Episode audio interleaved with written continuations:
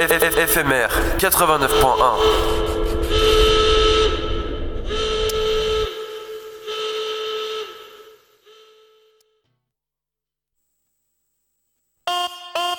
Troisième nuit sur Radio Éphémère avec les en direct sur Radio Éphémère. Bonsoir tout le monde, vous êtes bien sur Radio FMR 89.1 et sur Radio Booster également. Merci à eux pour l'accueil. Nous sommes avec euh, les merveilleux élèves de 3e 8 euh, du Collège Toulouse-Lautrec euh, qui sont là. Naya, c'est à vous. Bonjour, nous sommes les 3e 8 du collège Henri de Toulouse-Lautrec sur Radio FMR Booster. Nous avons participé à un projet radio sur le thème des jeunes personnes engagées, ce qui a consisté en premier lieu à apprendre à utiliser des enregistreurs ou plus généralement le matériel d'interview. Par la suite, nous avons eu une discussion sur les injustices. Nous avons créé des questions à poser dans les différentes associations. Donc, comme par exemple l'APIAF qui traite des violences privées, l'ANC, donc la Cité Bleue qui fait du soutien scolaire, l'Astrobasket qui est un club de basket, Canal Sud qui est une radio, la Caisse de Santé qui est un lieu de soins gratuit, donc pas besoin de carte d'identité et qui est anonyme, donc la DAL qui réquisitionne des logements pour les sans-abri, Isar Attitude qui est une association de quartier, GECO qui traite la défense des LGBT migrants et Tacti Collectif qui est une association de culture et de droit. Les questions portaient sur l'origine de l'association, le quotidien ainsi que le but et l'engagement des bénévoles et salariés. Quand nous avons interviewé des jeunes engagés, nous avons également visité les locaux des, des associations. Vous allez ensuite attendre des fragments d'interviews et des commentaires associés qui sont classés dans différents parties. Lutte, injustice et engagement. Un engagement est un acte individuel, durable ou service d'un collectif, d'une association, association dans notre cas, en échange de satisfaction personnelle. On va commencer par l'écoute de l'interview des associations APIAF et GECO. Alors là, c'est des, collégiens qui viennent, euh, viennent euh, on va les- nous interviewer, Sarah et moi, sur l'engagement. Vous êtes de quel lycée Au collège Ah oui, ça, ça. Ouais. Euh, bonjour, alors... euh, Bon, moi, je m'appelle War. On s'est pas présenté, nous. Moi, je m'appelle Wardia. Moi, c'est Sarah. D'accord. Et euh, quel est votre poste euh, Ce que vous faites dans l'association? Actuellement, je travaille très peu dans l'association, mais je suis une des fondatrices. Et donc, moi, je suis euh, co-responsable de l'association. Euh, je suis la dernière arrivée en date dans l'association. Voilà, donc co-responsable, c'est-à-dire qu'avec euh, toutes les autres qui travaillent ici, on est euh, responsable au même titre de l'association. Donc, Vous savez ce que c'est que l'autogestion? Vous avez entendu parler de l'autogestion? Jamais? Bon, en fait, ici, on est toutes à la même place de décision. On- quand il y a des décisions importantes à prendre, on, on décide toutes ensemble et chaque femme a une voix. Euh, Donc, cette question, elle est pour vous. Euh, pourquoi avoir créé cette association? Qu'est-ce qui vous a poussé euh? Avant même la création de cette association, je m'étais déjà engagée sur des luttes de femmes, mais pas uniquement, mais principalement. Et j'avais notamment, je m'étais beaucoup, beaucoup, beaucoup engagée pour la liberté de l'avortement. Puisque à l'époque, enfin moi quand j'avais votre âge, c'était pas du tout, c'était pas du tout autorisé. Euh, bah, j'ai continué à militer sur d'autres sujets et le sujet des violences euh, faites aux femmes était un sujet qui était euh, énorme, énorme. C'était un tabou, personne, de toute façon ça n'existait pas. Et on a commencé, un certain nombre, dans, dans le monde entier d'ailleurs, hein, pas uniquement en France, à commencer à en parler. Voilà. Et donc moi je me suis engagée là-dessus parce que je trouvais que ça allait s'adresser à plein de femmes et qu'on allait découvrir un, énorme problème et qu'il allait toucher plein de femmes. D'accord, ok. Et euh, du coup, le nom APIAF, ça signifie quelque chose euh? Puis euh, Association pour la promotion d'initiatives autonomes des femmes. Et euh, est-ce que vos idées sont défendues politiquement? Certaines, ça commence, en tout cas, moi qui suis vieille maintenant, je peux dire que entre le moment où on a commencé et aujourd'hui, euh, c'est sûr que les pouvoirs publics ont pris en compte la question. Parce que quand on a commencé, on a, on faisait ça avec vraiment de l'engagement personnel, euh, l'engagement personnel, strictement personnel. Aujourd'hui, on a des moyens financiers pour ça, pour accueillir des femmes victimes de violences. Mais moi, je me souviens avoir, euh, avec d'autres copines, euh, pris la bagnole, euh, avoir appris qu'il y avait une femme par, par, par comme ça, de, bouche à oreille, qui était en, détresse et aller chercher ses bagages pour la faire partir de chez elle, par exemple. Bon, c'était pas toujours, on s'était limité à nos moyens qu'on pouvait. Et après, il y a eu un centre d'hébergement à Paris, notamment qui s'appelait Flora Tristan, qui a ouvert, enfin, c'est comme ça que publiquement il a été ouvert, en faisant appel à la presse, avec des femmes qui étaient euh, victimes de violences à l'époque, et que la presse a révélé qu'effectivement elles existaient, elles se sont montrées devant la presse. Euh, le fait de reconnaître que euh, être violent avec euh, son épouse ou sa concubine, euh, c'est réprimé par la loi, ça l'a pas toujours été. C'est nous qui avons obtenu ça, par la mobilisation, par l'engagement. C'est en 1992 que ça a été, euh, que la loi a été votée, hein, pour reconnaître la, la, circonstance aggravante quand il s'agissait de violence dans le couple. Sinon, jusqu'en jusqu'à 1992, non. Donc aujourd'hui, c'est c'est aggravé et c'est reconnu dans le droit. Mais il y a énormément de choses qui restent encore à faire euh, en termes de droit, en termes de, bon, il y a beaucoup de, comme disait euh, Sarah, euh, beaucoup de médiatisation qui ne, qui ne sont pas suivies des faits. Et vous, vous en pensez quoi de l'engagement L'engagement, moi, je trouve que c'est quelque chose qui, qui, une preuve de courage aussi, de s'engager jeune et de suivre ça au long de sa vie de suivre la cause qu'on défend, c'est quand même courageux. C'est ce que j'en pense. C'est surtout quand une cause qui peut-être nous a atteint ou quelque chose comme ça. Ouais. Ça, je trouve ça bien. Et euh, t'aimerais t'engager, toi? Je sais pas. En fait, ça dépend des personnes. Peut-être que les personnes sont touchées par ça et du coup, ils vont vouloir défendre cette cause pour que plus ça n'arrive à personne. Et ça, après, c'est plus par des éléments déclencheurs. Oui, non, mais c'est vrai. Hein. C'est vrai. Moi, je ne saurais pas dire, moi, maintenant, je saurais pas dire qu'est-ce qui a déclenché chez moi. Euh. Peut-être que moi, quand j'étais petite, je suis dans une famille. Euh, moi, je suis née d'origine algérienne. Et euh, dans ma famille, on parlait beaucoup, beaucoup, beaucoup de la guerre d'Algérie. La guerre d'Algérie a, a, énormément traversé ma famille. Et donc, je sais à quel point, à quel point, finalement, la politique, parce que la guerre, c'est les politiques qui la décident. Hein. C'est bon à quel point la politique rentre dans la vie intime des gens et à quel point la politique s'occupe des gens. Les conséquences de la politique sur la vie des gens. Et que donc, du coup, euh, en tout cas, si nous, on s'en occupe pas, elle, elle, s'occupe de nous. Vous comprenez ce que je veux dire? oui. Parce que moi aussi, je suis algérien et je connais ben, mes grands-parents aussi ont vécu cette guerre. Ah ben oui. Ça laisse des traces. Ça laisse des traces énormes, énormes, énormes. Mm. Après, c'est mais c'est vrai. Mais après, c'est pas que du courage. Enfin, c'est du courage, c'est ce que tu, tu vois, toi. Mais c'est aussi beaucoup de. Comment te dire C'est un enrichissement aussi personnel parce que tu découvres des relations, des amitiés fortes. Des, c'est comme, euh, c'est comme une histoire d'amour aussi. Hein. Oui. On s'engage, pas forcément parce qu'on a vécu quelque chose ou quoi que ce soit. Ça peut être par solidarité, parce qu'une copine a vécu ça. Absolument. Tout à Seulement parce que la cause nous intéresse vraiment. voilà. Ben oui, bien sûr, bien sûr. Bon, je pense qu'on a toutes les questions. euh, bonjour. Bonjour. Pouvez-vous vous présenter et présenter votre association, s'il vous plaît? Alors, moi je m'appelle Greg, je fais partie du GECO, qui est une association pour personnes migrantes LGBTI et, euh, à Toulouse. Et euh, qu'est-ce que vous faites? Enfin, À quoi elle sert votre association? Alors, euh, on l'a créée parce que, avec un pote, on était déjà sur le, la question des personnes migrantes.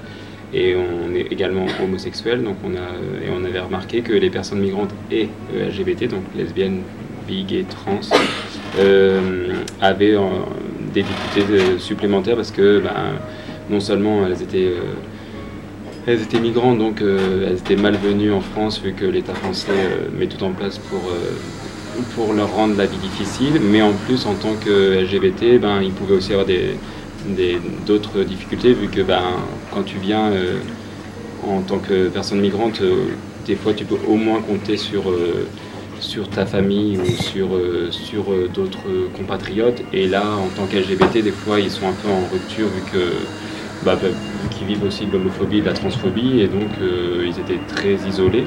enfin, en tout cas une partie entre eux et elles.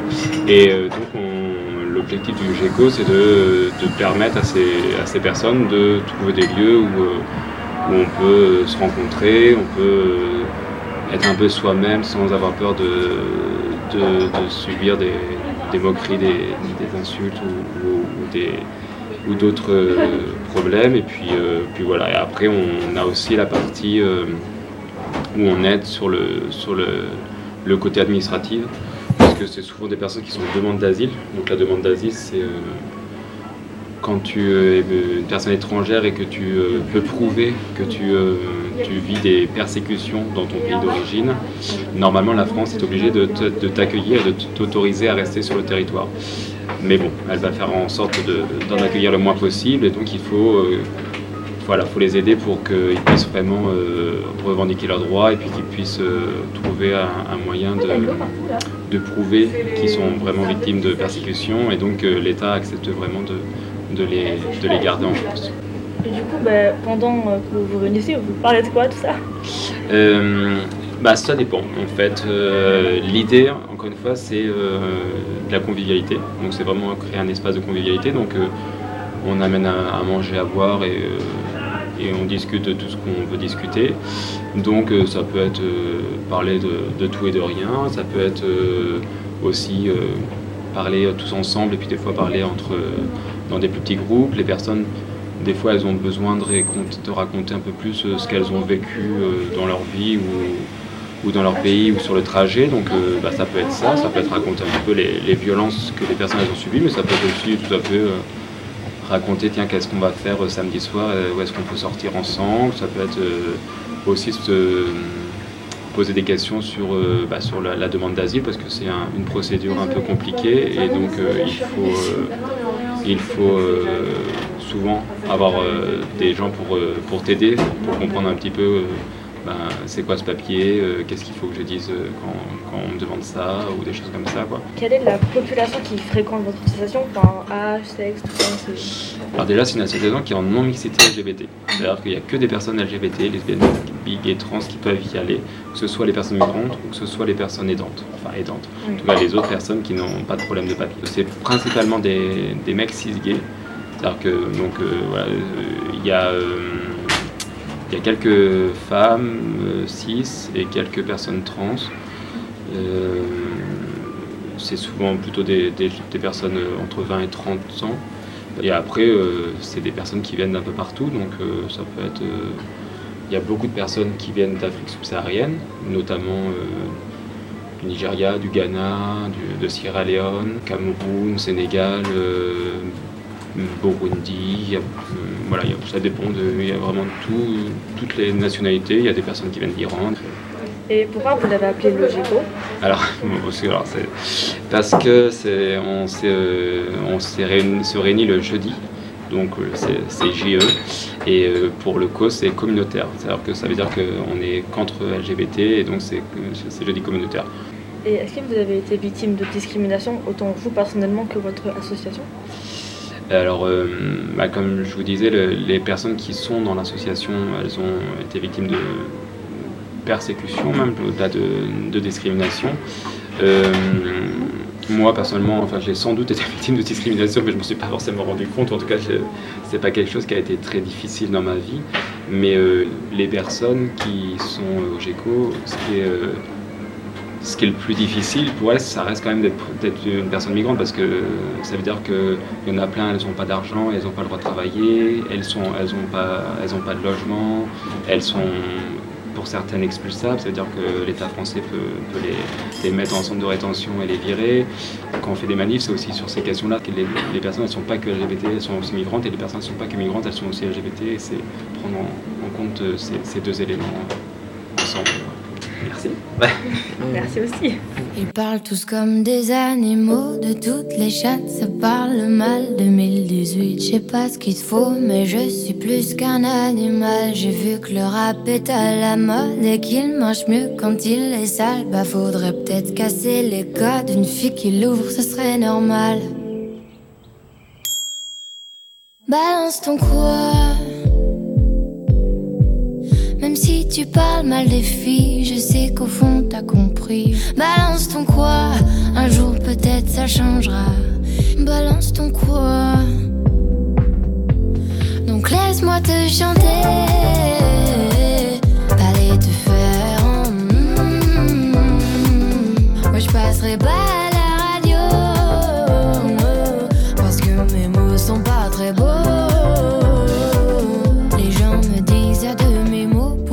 belle, t'es pas si bête. Pour une fille drôle, t'es pas si laide. Tes parents et ton frère, ça aide. Oh, tu parles de moi.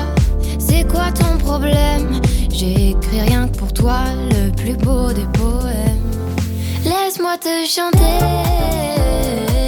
Allez te faire. mm, Oui, je serai poli pour la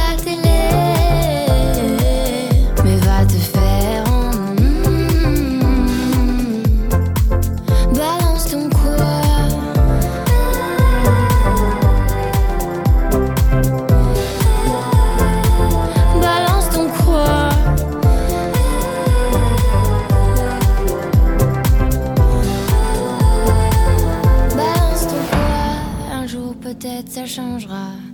Y a plus de respect dans la rue. Tu sais très bien quand t'abuses. Balance ton quoi? Balance ton quoi? Bonjour, vous êtes en direct sur Booster et FMR 89.1 et en, en rediffusion sur canal Sud 92.2. Nous venons d'écouter cette chanson de Angèle qui parle de féminisme du hashtag MeToo. Cela dénonce les violences envers les femmes, notamment les violences sexuelles. Quelles sont les injustices qui vous touchent? Les SDF sans domicile fixe, je trouve qu'il est injusti- injuste qu'une personne n'ait pas de, de, de toit ou à manger. Ryan va vous parler de- des préjugés.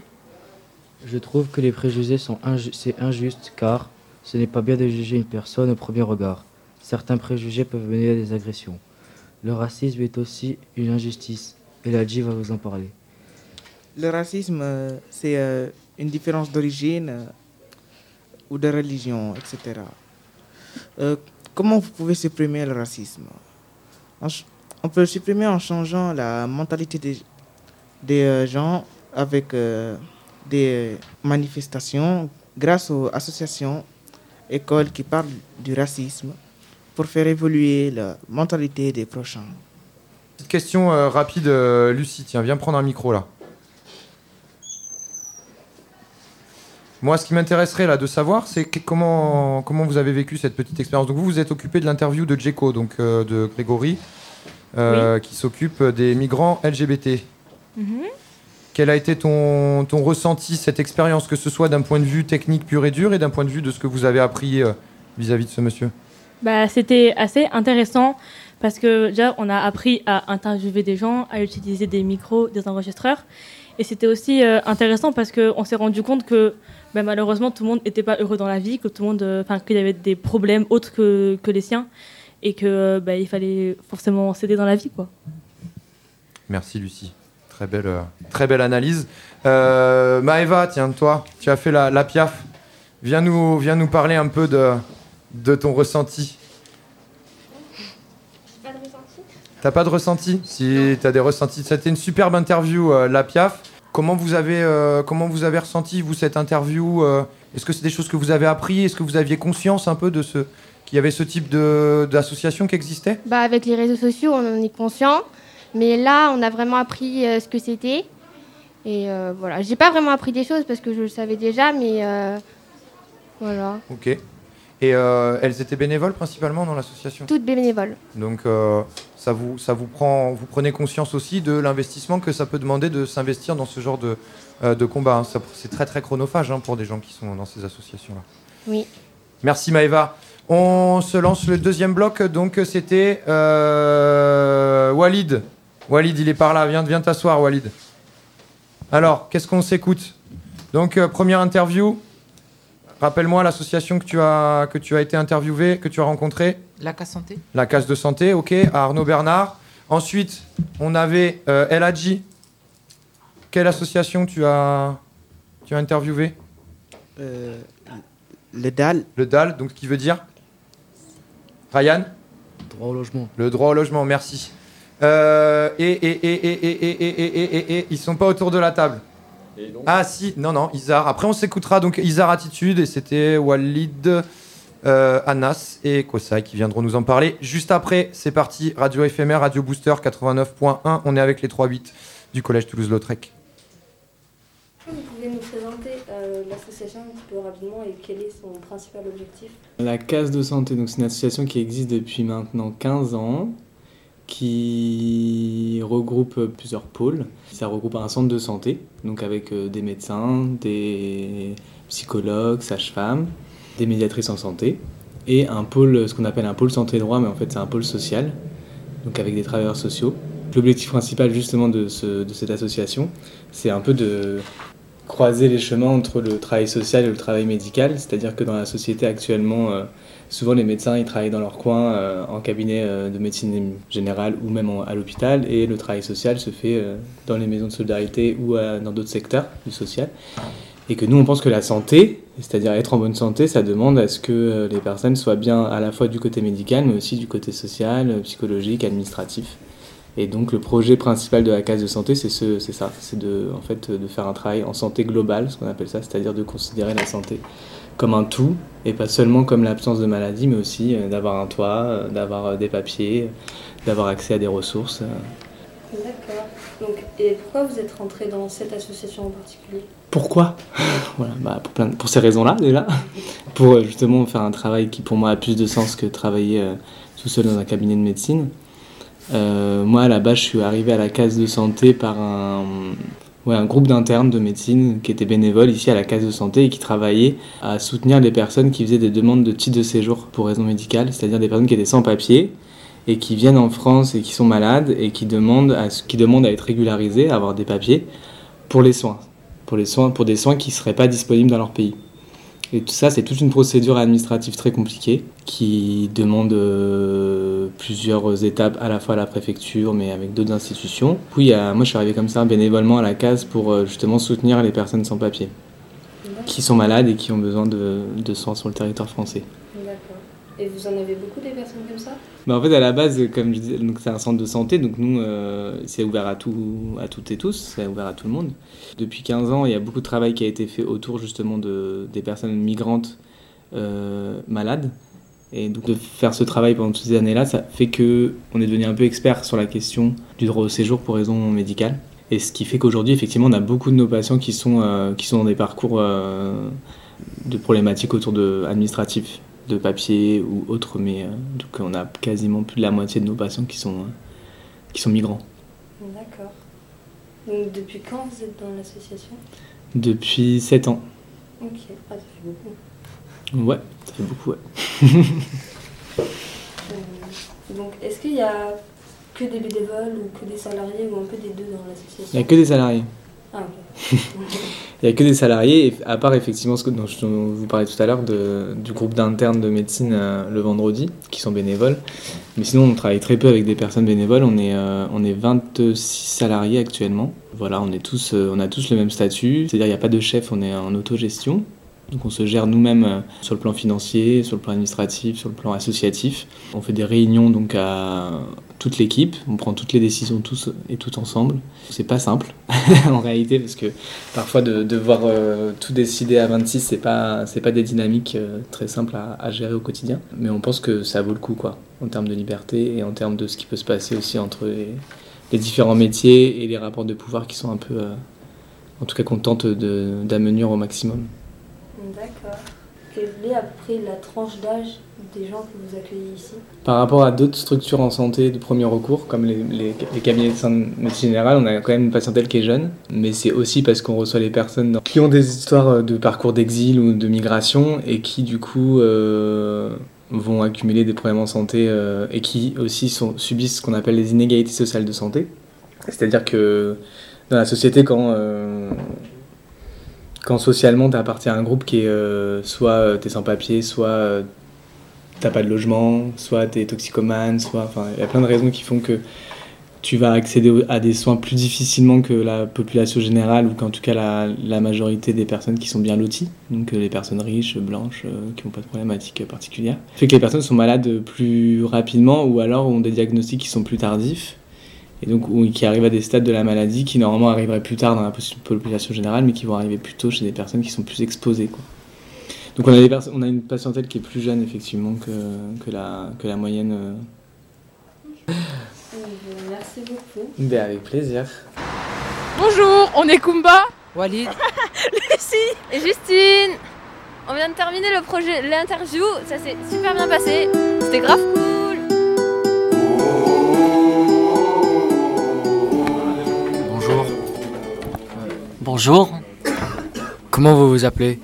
Alors moi je m'appelle euh, François Picmal. Euh, Quel était votre parcours? Avant j'étais dans une association qui s'appelait le droit au logement. Et c'était une association, c'est une association qui existe encore, hein, qui euh, aide les personnes qui ont des problèmes de logement à retrouver un logement ou alors à être mieux logées. Comment se passe le processus d'aide au droit au logement? Alors, les gens, ils viennent à l'association, souvent. Et euh, souvent, ils viennent, ils ont des problèmes, ils ont des problèmes différents. Soit ils n'ont pas de logement, soit ils ont demandé un nouveau logement depuis longtemps, mais ils n'arrivent pas à l'obtenir. Soit il y a des euh, punaises de lit. Euh, le logement, il est ce qu'on appelle un logement insalubre, c'est-à-dire qu'il est sale, il y a de l'humidité. Donc ils viennent tous à l'association. Et puis, il y a des permanents qui les accueillent qui vont faire les dossiers administratifs avec eux, qui vont les aider dans les démarches. Et ensuite, l'association, elle va organiser des actions collectives. Par exemple, des manifestations. Par exemple, on va aller devant euh, le siège, c'est-à-dire les bureaux de ceux qui gèrent les logements où il y a des problèmes. Comment vous rentrez en contact avec les personnes sans abri Alors, on rentre en contact, c'est elles qui viennent souvent. C'est, il faut que ce la démarche vienne d'elles. Il y a des associations, elles font ce qu'on appelle des maraudes, c'est-à-dire qu'elles elles vont dehors, elles vont euh, donner à manger aux gens, ou se renseigner sur leur état. Pouvez-vous nous présenter votre association? L'association Droit au logement, elle est née en 1990 à Paris, donc il y a plus de 30 ans maintenant. Et en fait, c'était des familles qui venaient du Mali euh, au début, qui euh, se sont retrouvées à la rue et puis qui ont commencé à s'organiser avec des gens, des Parisiens qui vivaient à Paris. Et ils ont créé cette association. Et ensuite, l'association, elle a continué à perdurer. Elle faisait des actions assez symboliques. Par exemple, il y a beaucoup de logements qui sont vides en France et à Toulouse. Donc elle prenait certains logements vides pour reloger les gens qui étaient dehors. Donc elle entrait dedans, elle les relogeait. Et il y avait quelqu'un qui était très connu à l'époque, qui est, qui est mort depuis, mais peut-être que son nom vous dit quelque chose, qui s'appelle l'abbé Pierre, qui euh, soutenait l'association. Comment ça vous touche personnellement la situation des personnes sans abri? Bah, je crois qu'il n'y a pas que moi, je suis sûr que vous aussi, quand vous voyez quelqu'un qui est dehors, euh, qui n'a pas de toit sur la tête, trouvez que c'est profondément injuste, parce que le logement, c'est un droit humain, comme le droit euh, voilà, de pouvoir s'éduquer, de pouvoir se nourrir, d'avoir accès à un certain nombre de choses. Donc euh, c'est pas normal que il n'y a, jamais de normalité à ce que quelqu'un dorme dans la rue contre son gré. Surtout, euh, aujourd'hui en France, on compte à peu près 300 000 personnes qui sont considérées comme sans-abri. C'est-à-dire qu'elles n'ont pas de logement, elles ne savent pas où dormir. Et à côté de ça, vous avez 3 millions de logements qui sont vides. Ça veut dire que pour une personne que vous voyez dehors, dans ce pays, il y a 10 logements qui sont vides.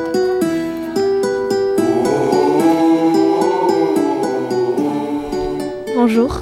Bonjour. Euh, alors, je vais vous interviewer euh, dans le projet radio.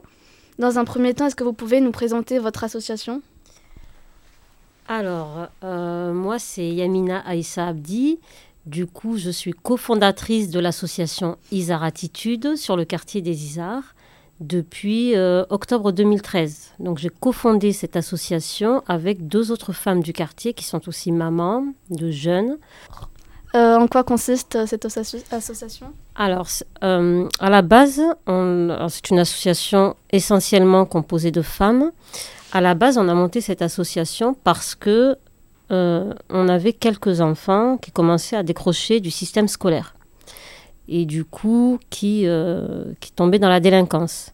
et aussi parce qu'il y a eu la rénovation urbaine. Ils ont détruit tous les bâtiments et ils ont délocalisé beaucoup d'habitants du quartier qui sont allés ailleurs. Du coup, il fallait recréer du lien social. Et c'est un peu ce qu'on a commencé à faire avec Isar Attitude. D'accord.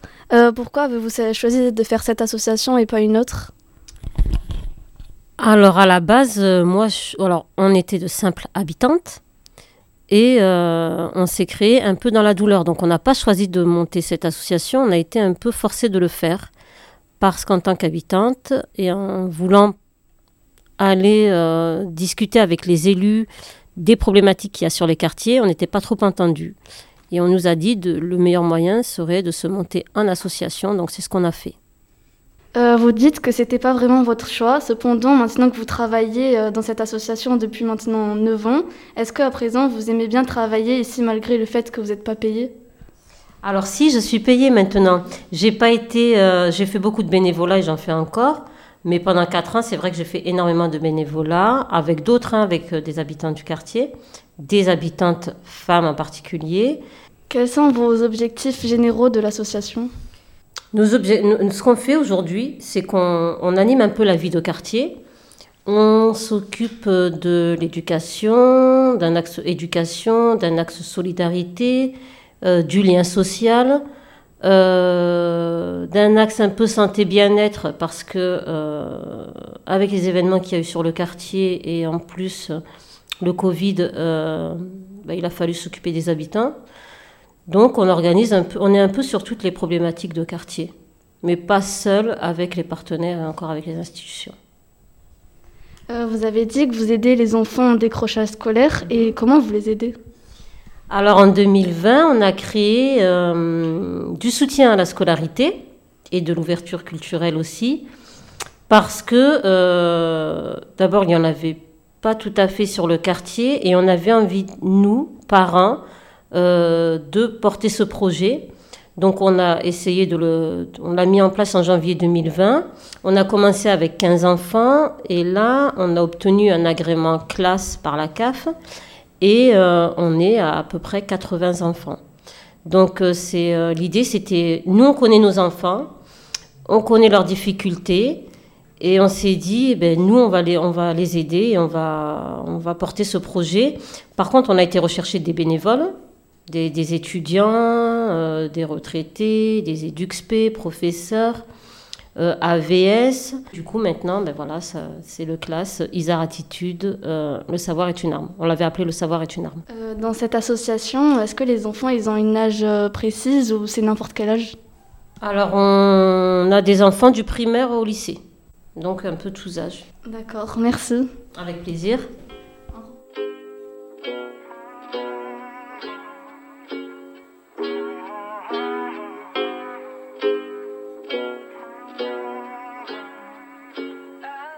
Yeah, I'm gonna take my horse to the old town road. I'm gonna ride till I can't no more. I'm gonna take my horse to the old town road. I'm gonna ride till I can't no more. I got the horses in the back, horse stock is attached. Head is matted black, got the bushes black to match. Riding on a horse, ha, you can whip your Porsche. i been in the valley, you ain't been up off that porch now.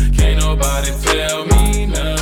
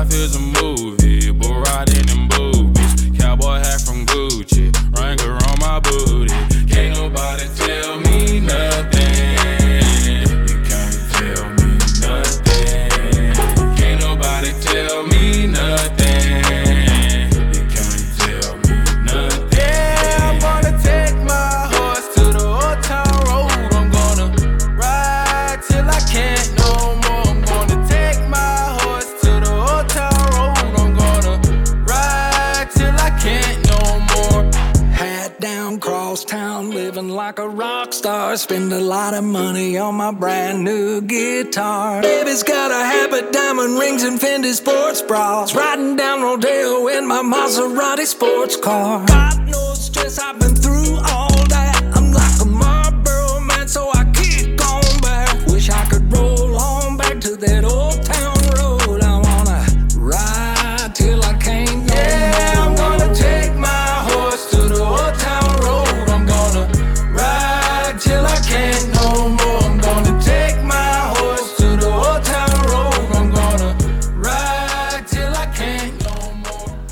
Vous êtes bien sur Booster et FMR sur 89.1 et en rediffusion sur Canal Sud 92.2. Nous venons d'écouter Lil Nas X All Time Road. Oh yeah. Super accent, euh, Anas. Très très bel accent anglais. Merci, merci. Super. En effet, je suis très impressionnée. Alors, euh, du coup, euh, il y a Maëva, Sloane et, Racha avec nous euh, pour parler un petit peu des inégalités entre les femmes et les hommes. Alors, vous, qu'est-ce qui, qu'est-ce qui vous a interpellé sur ces questions-là? C'est quoi que vous avez vu et qui vous a choqué Sloane? Euh, ben, j'ai pu voir euh, la différence de salaire, par exemple, dans Ouais. le milieu du travail. D'accord. Tu m'as parlé aussi euh, au niveau des postes. Euh, oui, que ben, quand on est une femme, on peut avoir plus de difficultés à avoir euh, un poste comparé à un homme. En effet. Après, ça dépend des métiers. Bah oui, bien sûr. Mais euh, si on a les mêmes, euh, on a fait les mêmes études qu'un homme, mais qu'on n'est pas accepté, Oui, après, ça demande le métier que tu demandes, tu vois pas. C'est ça. mais quel les- métier alors Euh, je sais pas, si tu te demandes un métier où il faut porter des gros trucs, je pense Ah non, pas forcément, pas forcément. Bah là, Bah, justement. non, pense, bah moi, non, bah non, non. Merci pour ce débat animé. Euh, du coup, en effet, pour des postes à responsabilité, par exemple, avec des compétences égales, ça va être peut-être plus souvent des hommes qui vont être euh, embauchés que des femmes. En effet. Euh, Racha, tu, tu veux nous dire un peu, toi, ce que...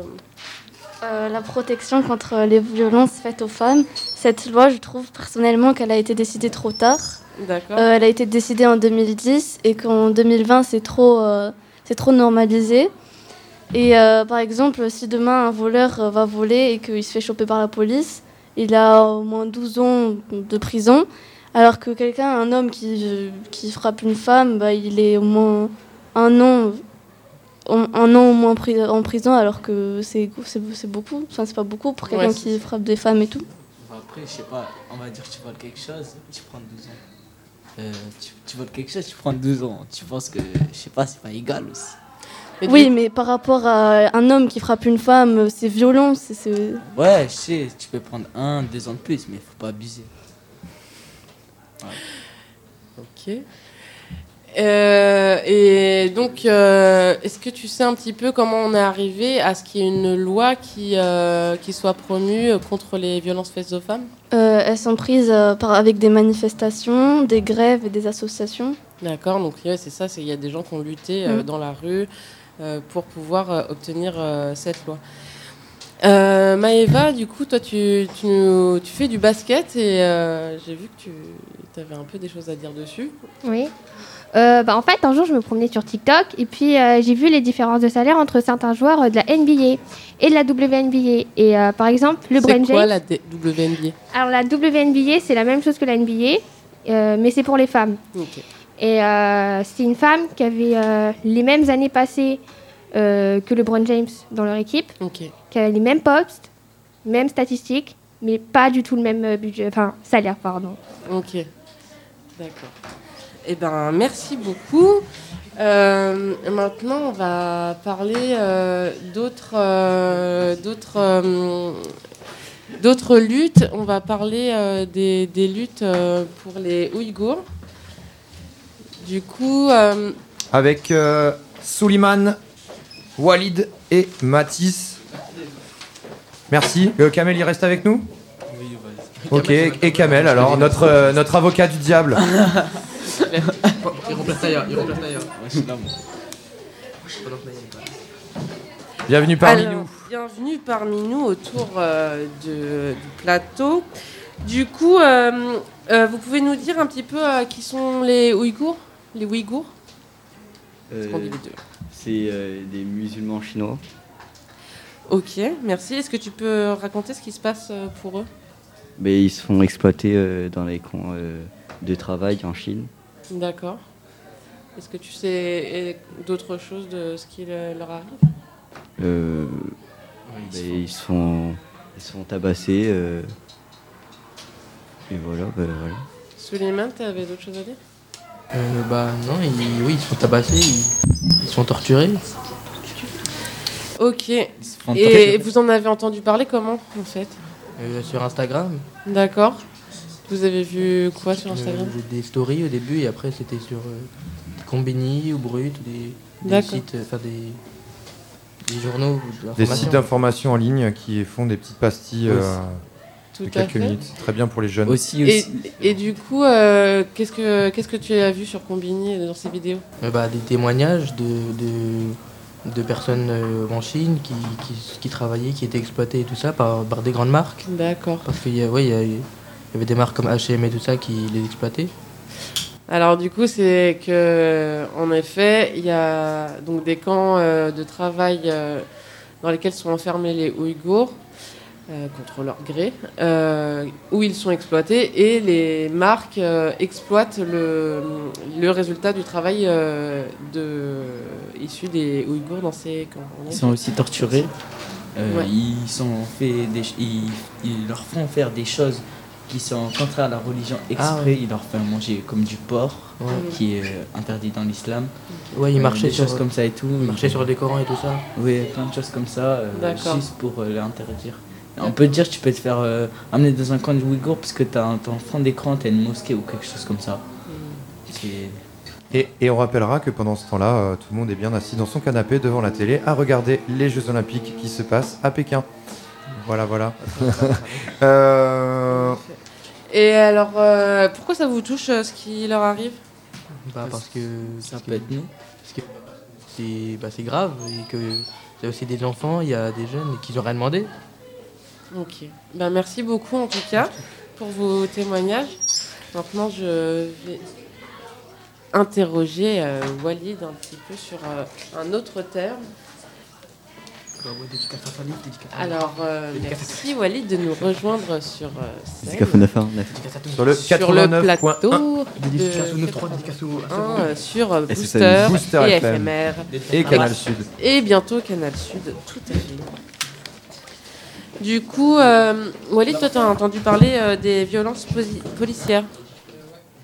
Tu en as entendu parler euh, comment entendu parler Qu'est-ce qui se passe Par les infos. Par les infos. Ok. Et du coup, tu as, vu que c'était c'est quoi les violences policières en fait? Bah, déjà, les violences policières, ça se passe euh, dans le... Voilà, attention. Alors on va changer de micro parce que celui de Walid euh, ne fonctionne pas bien. On a un problème de contact. Voilà, il a un micro bleu à présent. Magnifique. Euh, euh, ok, donc du coup, euh, raconte-moi, qu'est-ce que c'est les violences policières Euh, bah, c'est la police Ouais. qui est contre, euh, entre guillemets, les personnes euh, qui ont fait des choses bien ou mal. Ça dépend, en fait. Ok, peu importe finalement Ouais. ce que- ce qu'ils ont fait. Ok, et du coup, qu'est- qu'est-ce qu'ils leur font en, en termes de violence Qu'est-ce que as pu en- De quoi tu as pu entendre parler Frapper, insulter, Ouais. voire même tuer, comme par exemple aux États-Unis. Tout à fait. Euh, J'ai entendu parler de- d'une violence policière, Ouais. d'un policier contre un- une personne noire Ouais. qui, a mis sa- son pied sur, euh, sur euh, son cou et qui l'a bloqué. Et en fait, le noir, il disait euh, Ouais, aide-moi, aide-moi, je vais mourir et tout. Et il l'a pas aidé. Ouais. Il a gardé son pied jusqu'à qu'il meure. Et du coup, ça a provoqué quoi? Euh, Les réactions euh, ouais, des réactions de la population. Ouais, d'accord. On en a vu où? Parce que là, ça c'était aux États-Unis, mais est-ce qu'il y, a il y a eu des réactions que aux États-Unis? Euh, en France aussi, enfin dans le monde entier, en général. C'est ça, dans le monde entier.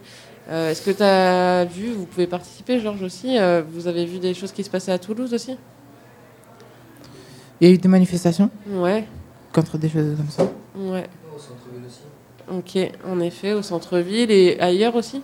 Euh, ailleurs, ouais, dans des quartiers, mais euh, Ça, ils en ont pas trop à parler, genre, euh, c'était pas très. euh, Médiatisé. C'était. Ouais. Ouais. ok, c'était pas très officiel. Ouais. médiatisé.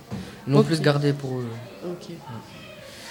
Et ben, en tout cas, ouais. On va enchaîner sur les, sur les blocs, euh, les interviews. Donc, euh, euh, trois associations.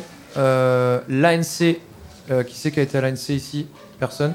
Si? C'est quoi l'ANC bah, il va nous expliquer. L'association Negrenes Curie. Non, non, ils sont pas là. Ah ceux non, qui ont été. ok, d'accord. Euh, ensuite, on a Sosigno, euh, les filles qui étaient là-haut tout à l'heure, qui nous en ont parlé. Sosigno, association de quartier Negrenes. Euh, et le Tacti Collectif. Walid, tu nous en parles deux secondes pour nous Ouais, présenter la dernière interview? Alors, le Tacti Collectif, c'est une association qui, qui a été créée par une bande d'amis pour euh, combattre la- l'immigra- enfin pour aider l'immigration. Que- Il a créé cette association car il est issu de l'immigration, donc euh, voilà. On remercie donc euh, qui? Walid El Aviad. on, remercie Walid El Abiad. C'est bien, Walid, t'as une haute estime de toi? Ça, c'est bien, il faut avoir confiance en soi dans la vie, c'est un, un grand, une première étape. Mais sinon, le monsieur qu'on a interviewé? C'est euh, Salah. Salah, merci Salah. C'était pour, un euh, bon moment pour l'accueil. Oui, ça va, c'était très bien. et J'ai posé des questions, il a répondu et c'était assez cool. Ouais. Et, et bravo. Walid euh, pour cette euh, très jolie interview. C'est parti, 89.1, Booster FM, euh, Radio FMR et Radio Campus qui s'associent toutes pour soutenir les 3e 8 du collège Toulouse-Lautrec et vous faire une superbe émission. Bravo à tous. C'est parti.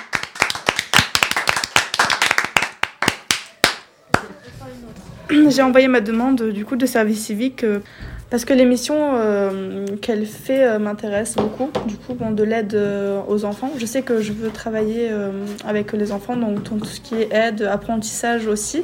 Donc c'est une mission qui me correspondait plutôt bien. Avez-vous un métier en dehors de ça?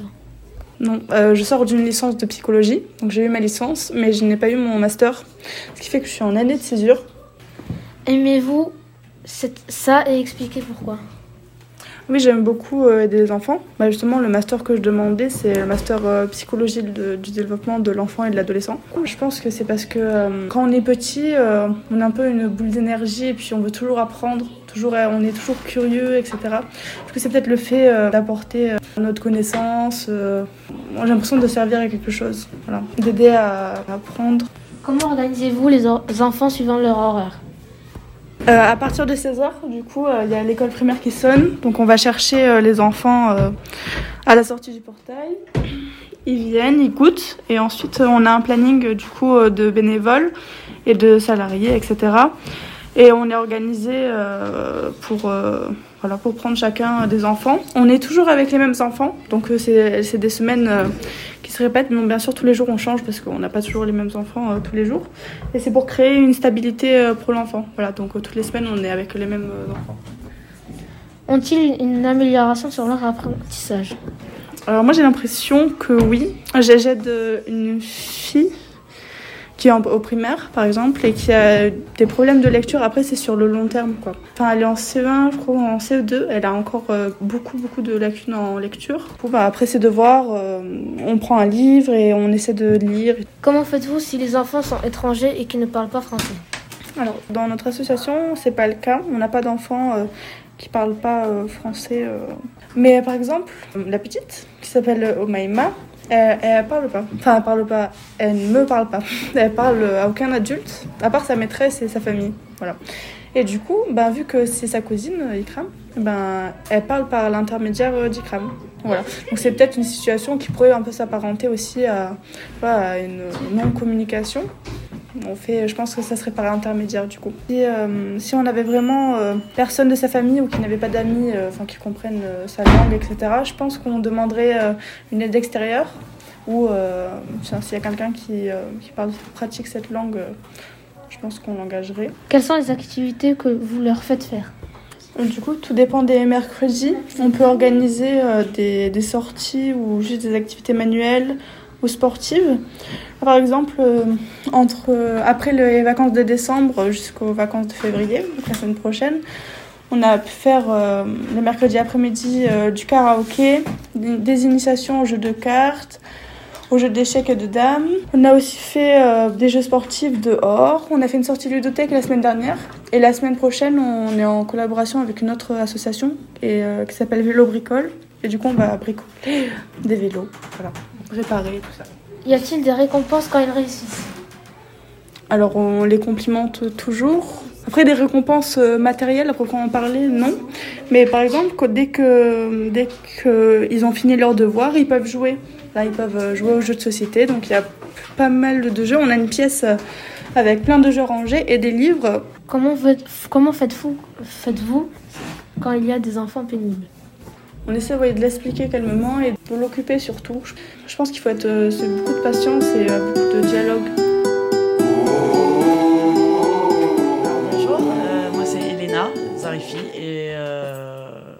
Je suis enchantée d'être là. Bonjour, euh, je suis Terrico Sideri. Et bonjour, euh, je suis Esteban Moline. euh, Euh, Qu'est-ce qui vous a donné envie d'intégrer cette association? Bon alors pour moi c'est facile, je, je l'ai co-créé avec, euh, avec donc Bertrand et, euh, et Donny. Euh, donc euh, ce qui m'avait donné envie à l'époque, bah, c'était d'être un acteur culturel euh, voilà, actif. Euh, pour moi, c'était plus euh, l'envie de travailler dans, dans un milieu un peu euh, social, mais qui, euh, qui avait quand même des atouts culturels. Alors moi je suis tombé ici un peu par hasard. Je tombe dans cet assaut quand j'avais euh, 17 ans et, euh, et depuis j'ai découvert une passion bah, pour euh, tout ce qui est attrait social et culturel. D'accord. Euh, ben, y a-t-il plusieurs locaux que vous possédez? Alors euh, oui, donc on a les locaux, euh, de, travail, les bureaux. euh, ce sont les premiers locaux qu'on a qu'on a eu. On a commencé à organiser aussi dans le quartier, qui est devenu aussi un lieu d'action pour l'association, notamment des, des cafés livres. Donc à la sortie des écoles, on distribue des livres et des sirops aux enfants. En 2018, on a ouvert un lieu d'exposition.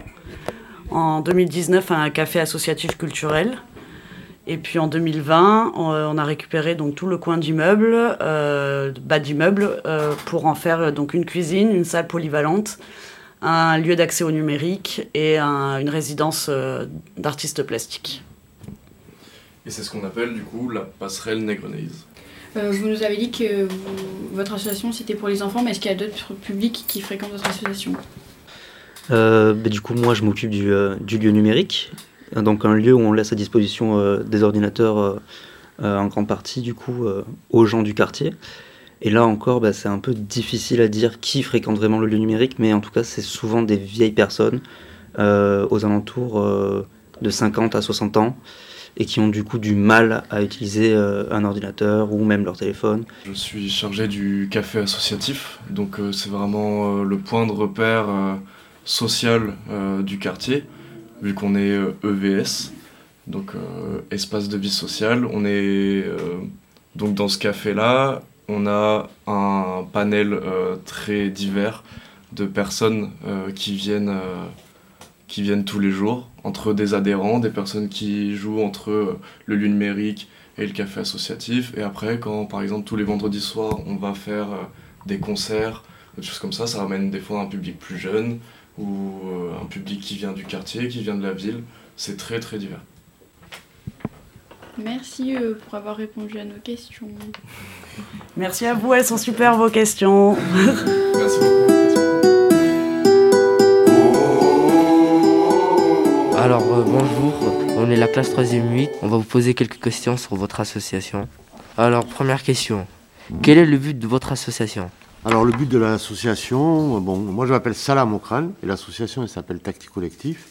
C'est euh, de proposer des activités culturelles, ça veut dire des, concerts, des festivals, des projections, des expositions, pour euh, faire connaître l'histoire de l'immigration euh, dans ce pays. Voilà. Et donc on travaille beaucoup sur d'où viennent les immigrés, de quelles origines, pourquoi ils sont venus. Alors, nous-mêmes, il faut qu'on connaisse notre histoire. Donc, bon, vous êtes un peu jeune. Mais déjà, il faut savoir un petit peu, voilà, l'histoire de, de, de- de- l'histoire de nos parents, de nos grands-parents, l'histoire du pays de nos parents.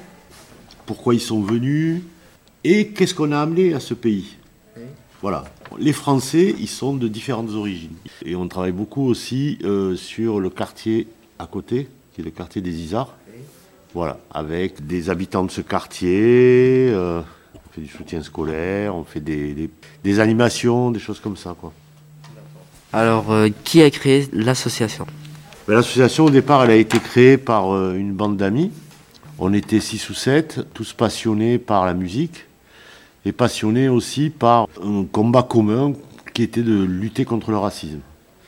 Donc, elle a été créée donc, par moi-même, moi je m'appelle Salah, par mes frères qui s'appellent Mustapha et Hakim, il y a un autre copain qui s'appelait Magid, Rémi, Claude, et en fait on était voilà, une bande de copains. Euh, Certains on se connaissait depuis qu'on était tout petit, c'est-à-dire depuis la maternelle, et d'autres on les a connus à l'école, au lycée, au collège et au lycée. Et surtout aussi dans notre, euh, association, on a beaucoup de musiciens. Euh, il y avait un groupe, bon, vous le connaissez peut-être pas parce que vous êtes très jeune, mais qui a beaucoup marché dans les années 2000 en fait. Et là aussi, quand ça marche, bon, mais la, la télévision, elle s'intéresse un petit peu à ce que tu fais et elle vient te voir. Et ça permet effectivement de toucher plus de monde. Alors, euh, à quelle année l'association elle a été créée? Alors celle-là, association, elle a été créée en 1997, donc ça fait plus que 20 ans.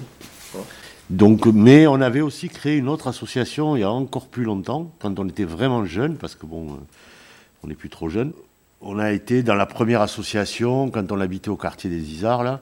Euh, et à Vallassi- moi, on, habitait entre le quartier des Isards et le quartier Bourbaki. Oh, on devait avoir, ça devait être dans les années 1984, 1983 par là. Donc il y a vraiment très longtemps, ça fait presque 40 ans maintenant. C'est deux associations. Là, je parle de deux associations. Une première, et la deuxième, celle dont on parle maintenant, elle a été créée en 1997. D'accord. euh, pourquoi avez-vous choisi cette association? Pour nous, ce qui est très important, c'était de, euh, voilà, en travaillant sur des projets culturels, musicaux, des expositions, surtout de donner une autre image des gens qui sont différents. Enfin, c'est-à-dire qu'en France, on a un problème dans ce pays, bon, comme dans beaucoup d'autres pays, qui est la question du racisme. Et pour nous, euh, lutter contre le racisme, c'est aussi faire connaître les autres. Souvent, on- je pense que les gens sont racistes parce qu'ils ne connaissent pas. Euh, ils ont peur de ce qu'ils ne connaissent pas. Donc c'est leur faire connaître et leur expliquer que bon, nos parents, bon peut-être pour vous, vos grands-parents, je ne sais pas de quelle vous- origine vous êtes, euh, maghrébine. Oui, Euh, voilà. Et, euh, et toi, tu es de quelle origine? Pakistanais. Pakistanais. Voilà, donc les parents, les grands-parents, euh, moi c'est mes parents par exemple qui sont arrivés en France. Ils sont venus ici, mais ils sont venus pour avoir une bonne vie. Ils sont venus pour travailler, pour euh, donner une chance à leurs enfants. Ils ne sont pas venus euh, pour faire des problèmes aux Français. Donc c'est expliquer ça. Et ça, c'est euh, quand des gens ils viennent voir voilà, un spectacle, des fois même des humoristes, vous voyez, ils, je sais pas, ou dans le rap ou dans des choses comme ça, il y a des chanteurs qui, avec leurs chansons, ils font passer des idées. Donc c'est cette manière-là que nous on a choisi de- de- de lutter contre le racisme. D'accord, mais alors pourquoi vous avez choisi le nom Taxi Collectif et pas un autre? Tactique collective, ça voulait dire la tactique, comme la tactique du football, c'est le collectif, c'est de jouer ensemble. Donc ça c'est voilà, c'est devenu un jeu de mots. C'est pour ça qu'on a choisi ce le tactique collectif, parce que ce qu'on pense, c'est que, comme on dit, en- tout seul on va plus vite, mais ensemble on va plus loin. Je crois que ce qui est arrivé pour nous euh, l'a montré. On agit ensemble à plusieurs et qu'on est solidaire. Effectivement, on dure plus longtemps que quand on est tout seul.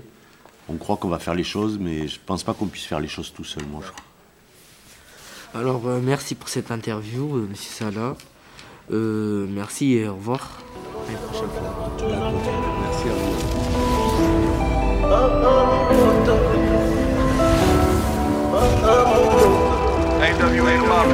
vous. Je voulais qu'on devienne roi de la ville à deux. On faisait le pilon là J'ai promis de pas t'oublier, même si je dois me barrer ailleurs. Ta mère c'est la mienne, ton frère c'est le mien. T'es le sang de la veine, donc faut qu'on soit bien. Et comme t'es là quand c'est la guerre, hein, tu seras présent les jours de fiesta. On se taille pas devant les schnecks, non, c'est des trucs de schmeck. hein. On se connaît bien avant le rap, bien avant le buzz. Rester le même, c'est la base. Aujourd'hui du caviar, j'oublie pas les cailloux qu'on a mangé la veille. C'est nous contre le monde cagoulé dans la bête, on fait peur à la vieille. Tellement de choses à dire. Si je te disais tout, je rentrerais tard. Ah mon poteau, j'ai tellement de choses à dire, tellement, tellement, de choses à dire. Je te disais tout, je rentrerai tard. Un peu trop bourré, je te dirai tête, ce qui va peut-être, ce qui va pas. Dis-le-moi si c'est ma faute à moi.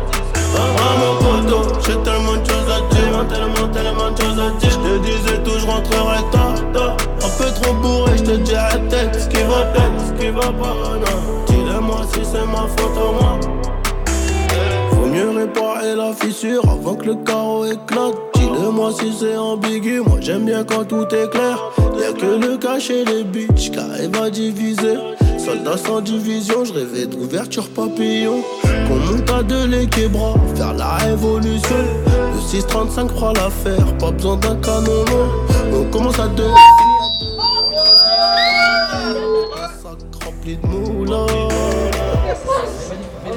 Voilà, c'était pour vous faire taire, les petits jeunes là. Hein, quand je dis de fermer le micro, on ferme les micros. Ça m'a les petits jeunes. hein. Bon. Jeunes. Alors, Ouais, ouais. allez, qu'est-ce qu'on écoutait? Ouais, c'était le, ouais, c'était le son de Nino, mon poteau. Ton poteau Nino et le, son- Ouais, le ouais. titre, ça s'appelait c'est mon poteau, c'est mon poteau. Vous savez d'où il vient Nino Ouais. De pas la rue, de la cahier, de la cahier, de la cahier. Il vient du Mais 9 ouais, j'arrête. Allez. Ah, ça, ça s'excite là, les, les troisième 8, fin de l'émission. Ça y est, donc on est sur. Quel est, qui c'est qui parle là de la radio? On était où là? FMR Radio. Je parle pas, mais qui Radio. Kosai Quelle Non, radio? Non, non, pas moi, pas moi. Sur pas. Radio, sur Canal Sud. En rediffusion sur Canal Sud, je crois. Yes, radio éphémère, radio booster 89.1 et sur le canal Sud en rediffusion. Euh, merci à tous. Euh, on a encore deux trois petites choses à se dire, je crois. Oui, oui. Il y a Baptiste qui a Ah, ça va? Mathis. Ah. L'engagement, D'accord. c'est quoi? Euh, Maëva. comment peut-on s'engager? Oh. On peut, s'engager dans une association euh. En allant par là déjà à l'association, euh, voir de quoi parle l'association déjà. Euh, si c'est quelque chose en rapport avec, ce qui nous intéresse, les droits qu'on veut défendre, etc. Des choses comme ça. On peut aussi aider associations en mettant des hashtags sur internet et des choses comme ça. Voilà. Ok. Et pourquoi s'engager? Ben, pour contribuer à une cause qui nous tient à cœur, ou euh, juste la soutenir. Et pourquoi s'engager étant jeune, quand on est jeune? Qu'est-ce que ça apporte? Je sais pas, ça peut apporter plein de choses. Hein. Du, du bien à soi-même, je veux dire de la confiance en soi.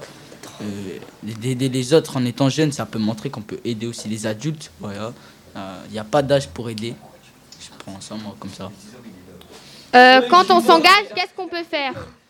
On peut, ben, on peut comme j'ai dit, euh, faire des hashtags euh, sur Internet, comme j'avais dit. Aider, être présent à l'association pour aider, faire des, comment on dit ça, réunions, etc. Plein de choses.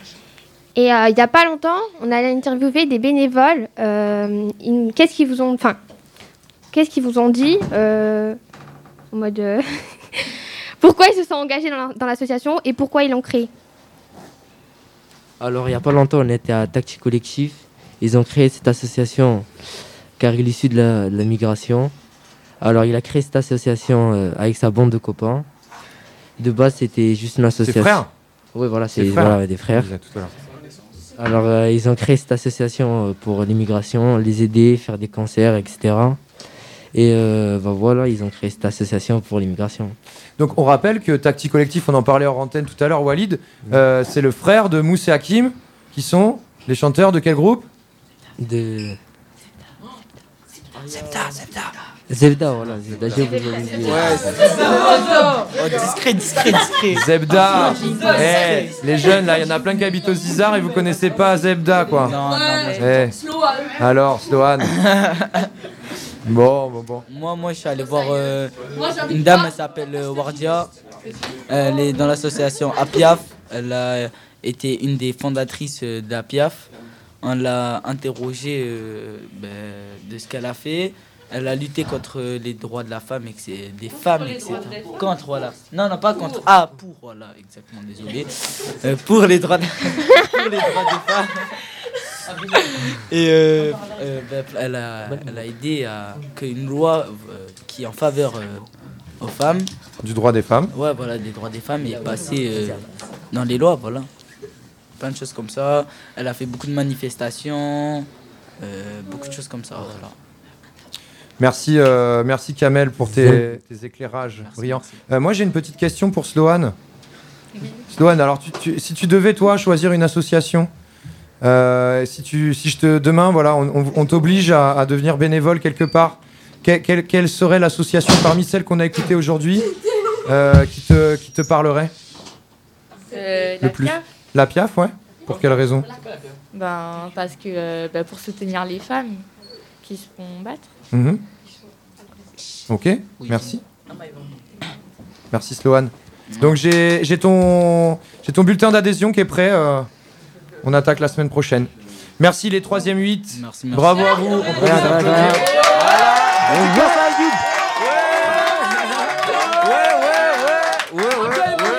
On est là. Arrêtez, arrêtez, arrêtez.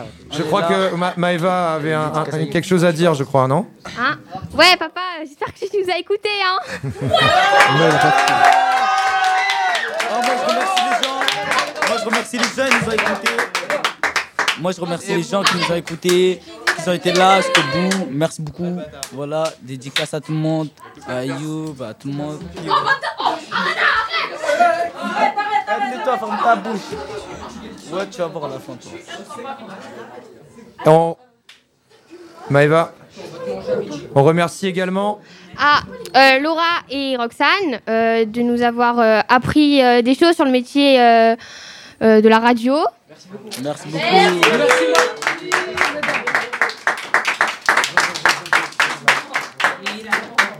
On leur a pas, on leur a pas acheté de fleurs, mais le cœur y est. Merci, merci. Merci beaucoup, merci beaucoup. Allez, on rend, on rend l'antenne, on rend l'antenne. Merci les 3e 8, vous avez bien travaillé, vous pouvez être fiers de vous. On est la meilleure classe, meilleure Ciao, classe. FMR. On écoute Zebda, motivé. C'est parti.